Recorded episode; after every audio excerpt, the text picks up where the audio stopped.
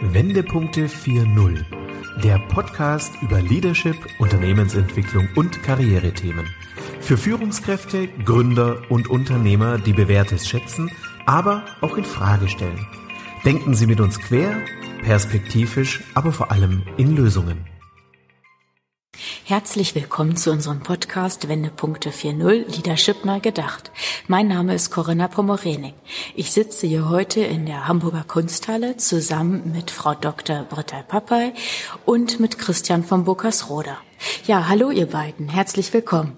Hallo. Hallo, Corinna. Hallo Corinna. Ja, das war ja eine Idee aus unserer Facebook-Gruppe heraus, dass ähm, Britta ähm, ja auch als treue Zuhörerin der ersten Stunde sich mit eingebracht hat und gesagt hat, wenn wir über Leadership sprechen, dann sollten wir auch mal auch die kritischen, vielleicht auch die negativen Aspekte ähm, von Leadership, zum Beispiel im Rahmen von Trennung, auch einfach mal diskutieren. Und das haben wir zum Anlass genommen, beziehungsweise Christian hatte den Einfall, die Inspiration, dass wir doch hier die Hamburger Kunsthalle besuchen. Hier gibt es gerade die Ausstellung. Christian, magst du vielleicht kurz was zu der Ausstellung sagen? Ja, das Thema ist ja Trauern von Verlust und Veränderung. Das ist das große Thema und dieses Thema betrifft uns ja mehr oder weniger alle, gerade auch im Zeitraum oder im Zeitalter der, der neuen modernen Krankheiten, die es so gibt. Äh, und da hatten wir uns einfach mal ein paar Gedanken gemacht, tatsächlich das mal aufzugreifen in einer Serie und mal über das Thema Trauern und Trauerarbeit, was uns auch immer damit verbindet, äh, mal drüber nachzudenken und das mal zur Diskussion zu stellen. Mhm. Britta, wie ähm, bist du jetzt zu dem Podcast genau gekommen, zu unserer Episode? Ähm, wie ist dein Bezug hier zu der Ausstellung? Also, ich kenne ja Christian schon seit einer Weile. Wir sind ja Berufskollegen und äh, haben uns im Rahmen eines Projektes letztes Jahr kennengelernt und ähm, haben eine tiefe Freundschaft entwickelt und irgendwann erzählte er mir mal von dir und von diesem Podcast, den ihr macht, zu viert, glaube ich, ne? sonst mhm. normalerweise. Und dann war die Idee, oder ich glaube ich sogar, als ich euren ersten Podcast gehört habe, habe ich noch gesagt, oh, ich wäre mal gerne zu Gast bei euch. Das war das. Genau. Wusste aber noch nicht mit welchem Thema. Und dann haben wir das ja mit der Trauer beziehungsweise mit den Abschieden und den Trennungen ja so ein bisschen gemeinsam entwickelt. Ja, jetzt müssen wir natürlich noch ganz kurz aufklären, sonst treffen wir uns natürlich gar nicht physisch, Christian. Wir treffen uns ja immer virtuell, ähm, tatsächlich über ein Online-Tool und nehmen darüber in unserem virtuellen Podcast-Studio auf. Ähm, das ist heute tatsächlich das erste Mal seit Monaten, dass wir uns wieder live, echt in Farbe wieder treffen. Und ja, wirklich toll, dass wir hier den Besuch der Kunsthalle mit einer Podcast-Aufnahme verbinden können. Ja, der Begriff Trauer bezeichnet eine durch einen Verlust verursachte Gemütsstimmung und deren Kundgebung nach außen. So heißt es in Meyers großen Konversationslexikon von 1909. Uiuiui. Wenn wir das mal als Einstieg, genau, wenn wir das mal als Einstieg nehmen, ja, wie sind denn eure Erfahrungen so aus der Praxis, wenn wir jetzt darüber sprechen, ähm, Verlust von Arbeitsplätzen, das schwebt ja wie so eine Glocke auch tatsächlich über uns, über unsere Wirtschaft. Wir lesen jetzt täglich in der Zeitung, dass wirklich viele große Unternehmen, Konzerne, ob das Airbus ist oder Commerzbank, das sind ja so die dominierenden Schlagzeilen derzeit, dass wirklich viele Mitarbeiter entlassen werden sollen. Und das ist natürlich immer auch wirklich mit ganz schwierigen Phasen und Situationen und natürlich auch mit ganz persönlichen Emotionen verbunden. Ähm, Britta, magst du vielleicht damit anfangen? Mhm, also ich erlebe im Moment eine sehr große Angst bei den Menschen. Also ähm, sowohl bei denen, die schon betroffen sind von einer solchen Situation, als auch von denen, die Angst davor haben, dass es passieren könnte. Ich habe ja dazu mehrere ähm, Erfahrungsmöglichkeiten. Einmal durch meine Arbeit als Psychotherapeutin, dann durch meine Arbeit als Business Coach und auch als Begleiterin von Arbeitslosen und dann eben auch in der ehrenamtlichen Arbeit ähm, mit der Sterbebegleitung. Und ich erlebe einfach eine ganz große Angst im Moment. Und Angst ist ja etwas sehr Lähmendes und etwas, was uns blockiert. Und ähm, ich fände es äh, schön, wenn wir Instrumente anbieten könnten, um Menschen besser mit dieser Angst umgehen zu lassen. Was nicht bedeutet, dass die Angst nicht ihre Berechtigung hat. Mm.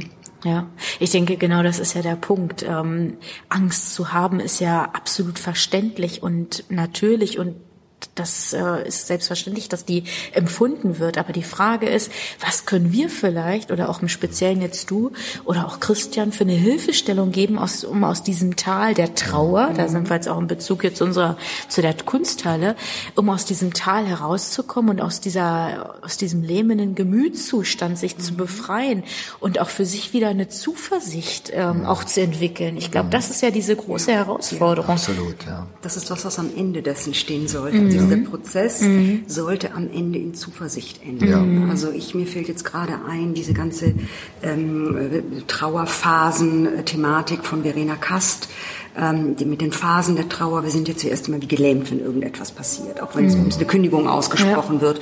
Und dann erstmal will man das alles gar nicht wahrhaben. Und dann kommen später, brechen die Gefühle auf und wir empfinden wirklich Wut, Trauer, Hass, äh, alles, was dazu gehört mit, mit Vehemenz und mit Kraft was auch sehr wichtig und sehr gut ist. Und dann können wir irgendwann mal in eine Phase von Akzeptanz kommen und von Integration, um am Ende dann mit Zuversicht in ein neues Leben zu gehen. Was aber bedeutet, dass dabei irgendwelche Instrumente uns zur Verfügung stehen müssen. Und es können also wohl eigene Anteile sein, die uns resilient machen oder eben auch die Unterstützung von Menschen für uns, Christian, Richtig, oder? von genau, Coaches ja. und Therapeuten. Ja. So erlebe ich das ja auch. Wenn die Menschen zu mir in die Beratung kommen, dann, wie du schon gerade gesagt hast, sind sie ja gelähmt, fassungslos, verstehen erstmal die Welt gar nicht.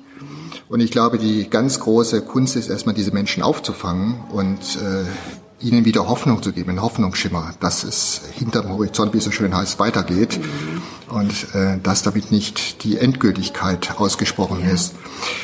Ja, und da ist natürlich dann wirklich das Coaching gefragt, erstmal Vertrauen aufzubauen, die Zuversicht aufzubauen und den Menschen auch zu sagen, da ist jemand, der ist für dich da. Der hilft dir, der baut dich auf und vor allen Dingen er gibt dir die richtigen nötigen Instrumente an die Hand, mit dem du wieder zuversichtlich in die Zukunft schauen kannst, vor allen Dingen wieder an den Arbeitsmarkt gehen kannst. Weil ich natürlich sehr stark, du bist eher in der psychologischen Richtung unterwegs, ich natürlich sehr stark und sehr eng mit den Menschen am Arbeitsmarkt, um da wieder ganz, ganz schnell Fuß fassen zu können für die Menschen. Genau. Darf ich ganz kurz einhaken, weil das ist ja so der springende Punkt. Auf der einen Seite ist dann der Betroffene in diesem, ja, in diesem Lähmungszustand, in so einer gewissen Passivität oder auch in einer Wut gefangen. Aber er, und vor allem sein Selbstwertgefühl hat ja total gelitten, wenn er eine Kündigung erhalten hat. Und ähm, er muss sich ja eigentlich schnellstmöglich rüsten wieder für neue positive Gespräche. Ob das jetzt tatsächlich dann mit einem potenziellen Arbeitgeber ist oder mit einem Headhunter, wie auch immer.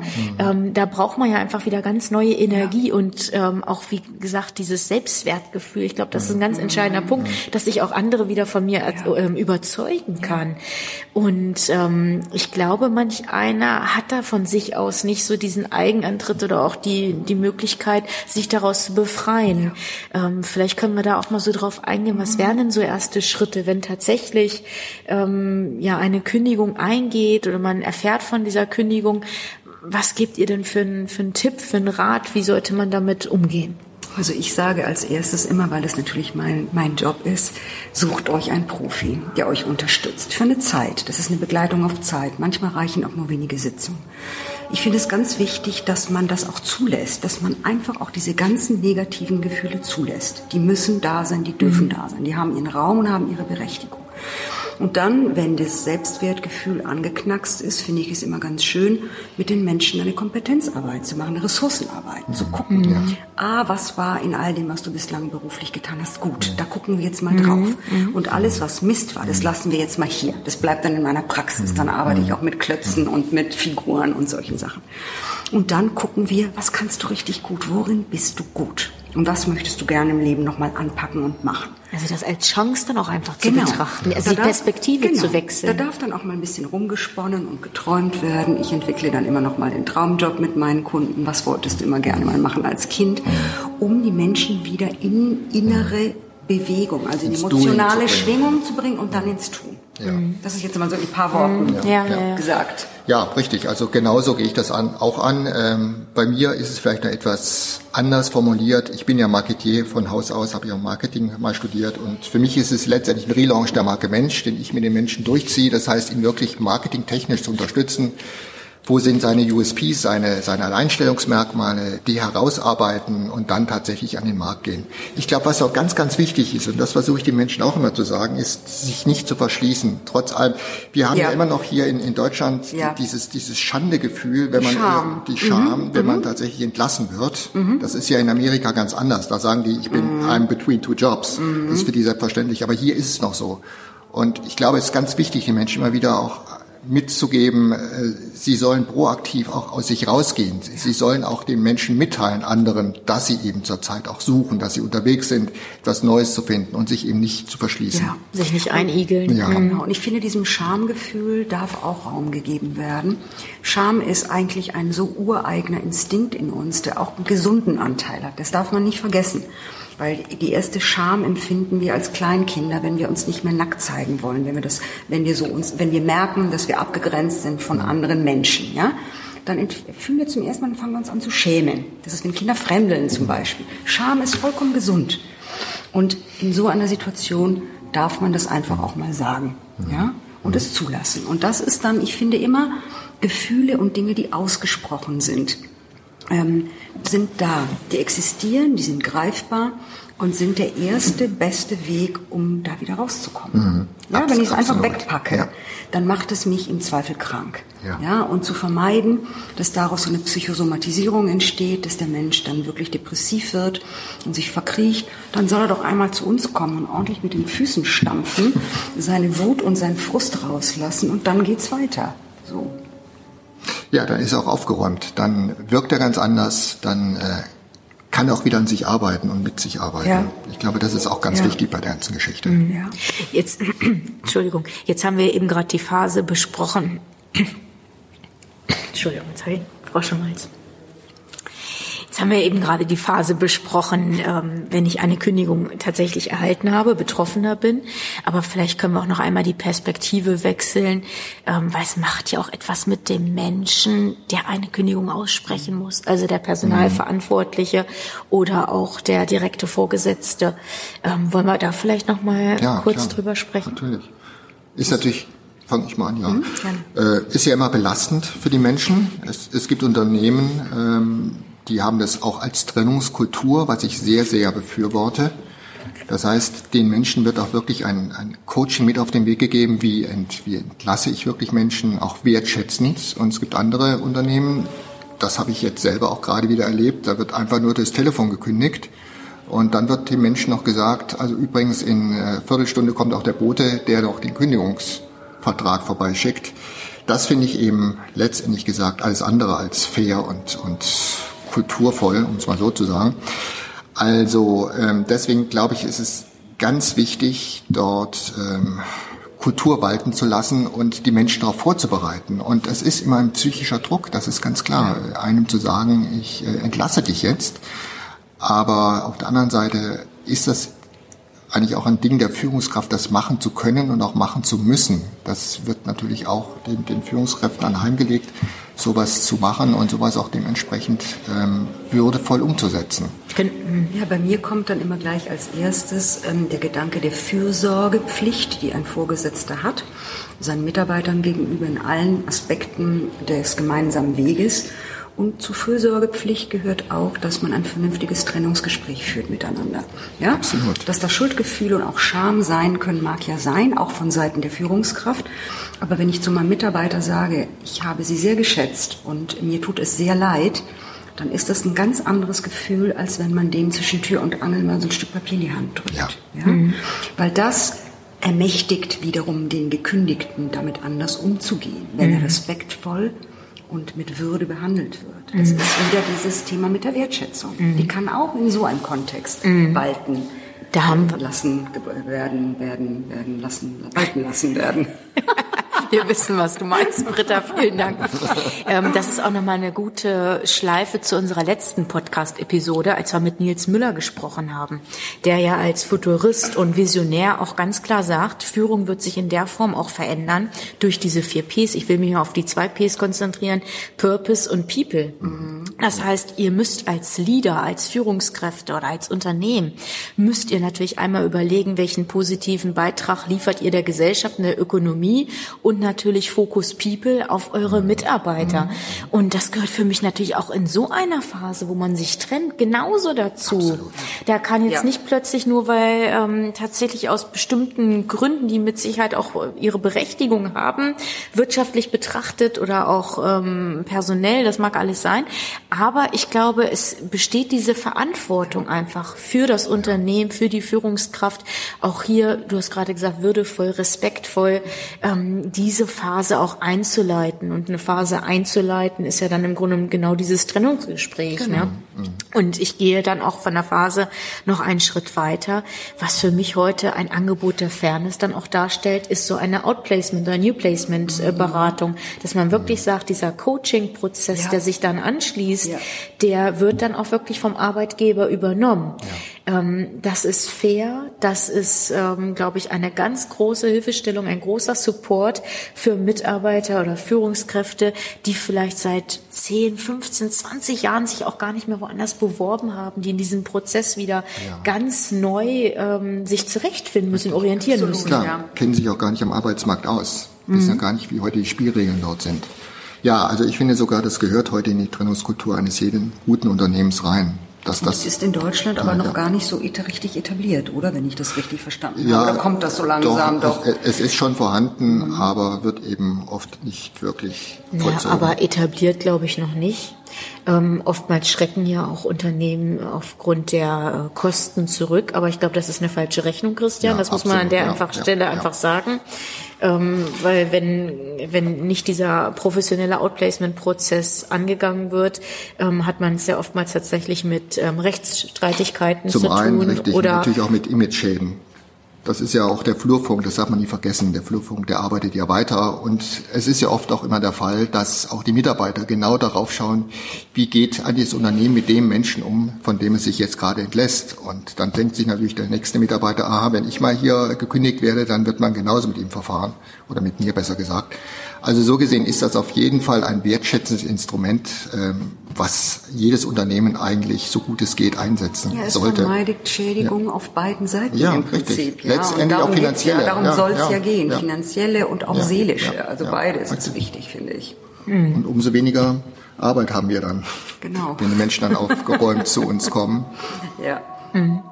Also ich möchte gerne auch noch mal auf einen Aspekt zu sprechen kommen, Aktuell vergeht ja kein Abend, keine Talkshow, wo nicht darüber gesprochen wird, dass die Automatisierung, Digitalisierung ja. Arbeitsplätze reduzieren wird. Ähm, gibt da ja verschiedene Studien zu. OECD-Studie sagt ganz klar, dass ähm, für Deutschland wahrscheinlich ein Automatisierungspotenzial von 54 Prozent besteht. Also 54 Prozent der Arbeitsplätze können ähm, automatisiert werden. Mhm. Das heißt natürlich auch, also gerade jetzt war wieder eine aktuelle Folge bei Markus Lanz, wo das ja auch wirklich der breiten Öffentlichkeit zugänglich gemacht wird, dass zum Beispiel dieser Investor Frank Thelen, der ja mhm. wirklich sehr bekannt ist, auch sagt, ganz viele Jobs werden durch Maschinen, durch künstliche Intelligenz ähm, einfach abgeschafft werden, reduziert werden solche Aussagen sind auf der einen Seite wichtig, dass wir einfach die, die Not auch der Veränderung erkennen.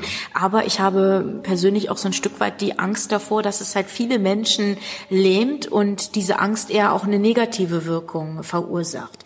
Das Angst. Genau, genau. Ja. Also und deshalb wäre jetzt auch so mein Antritt oder meine Frage auch an euch beide: Wie kann man auch Menschen äh, von dieser Angst befreien und ihnen jetzt ja speziell unsere Zuhörer auch? Wie kann man da auch vielleicht ähm, eine Hilfestellung konkret auch mit auf den Weg geben? Was kann man machen, damit diese eigene Resilienz, diese Widerstandskraft sich erhöht, dass man ähm, nicht diese Angst als ständigen Begleiter spürt, wenn es um solche Gespräche geht. Weil in ganz vielen Unternehmen geht es ja gerade um äh, Strukturierungsmaßnahmen oder sogar über Insolvenz wird diskutiert, wird gesprochen und dann sind ja immer diese Fragestellungen dann auch parallel wahrzunehmen. wahrzunehmen. Also was könnt ihr da vielleicht als Experten jetzt ähm, ja raten oder mit auf den Weg geben? Ja, also auf jeden Fall schon alleine jemand an seiner Seite zu haben, der einem da unterstützt, der einen begleitet. Das ist ja wirklich ein Coaching-Prozess, der dort dann vonstatten geht. Das hilft ungemein.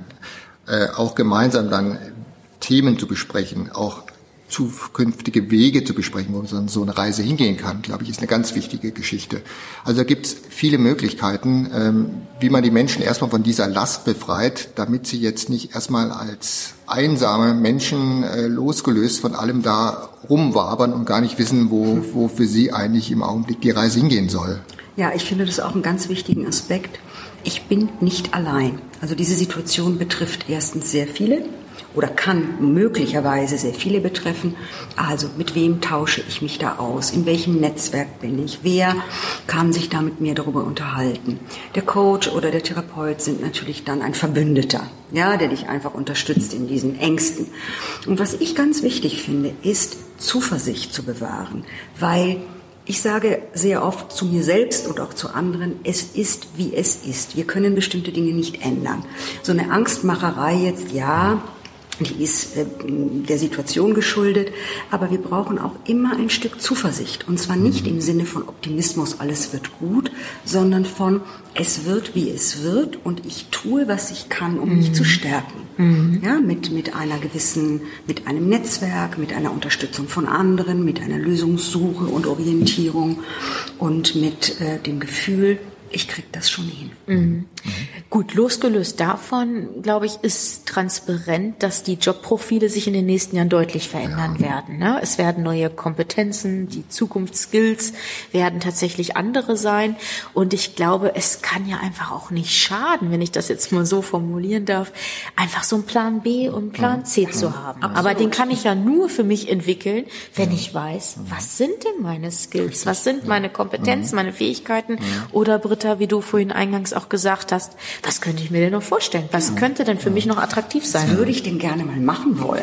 Dann gucke ich immer mit meinen Klienten, ja, schauen wir doch mal, was hast denn du dafür schon? Und was brauchst du vielleicht dafür noch? Eine zusätzliche Weiterbildung, eine Fortbildung, Mut, einfach auch den Mut manchmal, ja? Und wenn wir so drinstecken in unseren Verstrickungen, sehen wir ja oft gar nicht, was wir alles für Möglichkeiten und für Potenziale haben. Und das ist etwas, was mich immer wieder begeistert an meiner Arbeit zu sehen, was Menschen eigentlich so alles können, ähm, wovon sie gar nicht glauben, dass sie es können könnten. Ja. Das ist herrlich.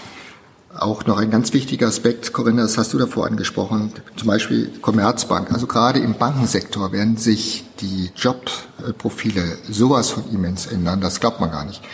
Und da sind wir natürlich auch als Berater, als Coaches gefragt, tatsächlich mit diesen Menschen über ganz neue, über ganz andere Berufsbilder nachzudenken. Denn ich sehe das jetzt schon mal so, ein Banker, der einmal bei uns in eine Beratung kommt, das wird sehr, sehr schwierig, es sei denn, er ist wirklich Experte, wird sehr, sehr schwierig, wieder in einer neuen Bank unterzubringen, denn die Banken bauen alle ab. Das heißt, da ist jetzt wirklich Konzeptstrategie gefragt, was kann jetzt noch tatsächlich als Plan B oder als Plan C jetzt in Frage kommen.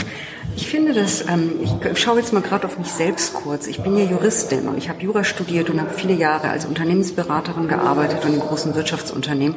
Und jetzt bin ich Therapeutin und Mediatorin und Coach. Ich habe nochmal ganz von vorne angefangen. Also weil ich möglich? wollte, weil ich es wollte und weil es einfach dran war. Wann hast du diesen Turnaround gemacht? Ja, Wie alt warst du da? Ich war Ende 40. Also ich bin jetzt 54. Das so alt bist du schon, so wollte ich gerade fragen. Das ist noch gar nicht so lange her. Und ich muss sagen, das macht mir auch, macht es mir auch leicht, andere zu ermutigen, weil ich selbst sehe, wie glücklich ich jetzt bin in dem, was ich tue. Mhm.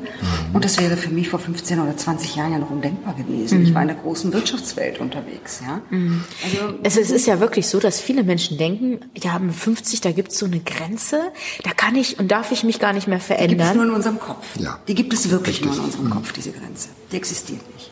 Auch mhm. nicht auf dem Arbeitsmarkt. Mhm. Okay. Und der wird sich sowieso noch ändern. Äh, und ich denke mir auch in der Richtung, dass äh, die Menschen, die über 50 sind, auch auf einmal wieder begehrt am Arbeitsmarkt sind. Aufgrund einfach ihrer Fachkompetenzen, die man eben neu erarbeiten muss, die man vielleicht neu herausarbeiten muss als Coach. Da sind wir als Coach natürlich gefragt, Britta. Ja. Das ist klar. Aber die Möglichkeit bestehen auf alle Fälle.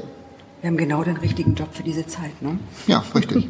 Aber auch genau die richtige Zeit, jetzt diesen Menschen zu helfen. Ja. Mhm. Ja, und das macht Spaß. Also das kann auch, auch so eine tiefe Krise kann zu einem so guten, erfüllenden Prozess führen. Mhm.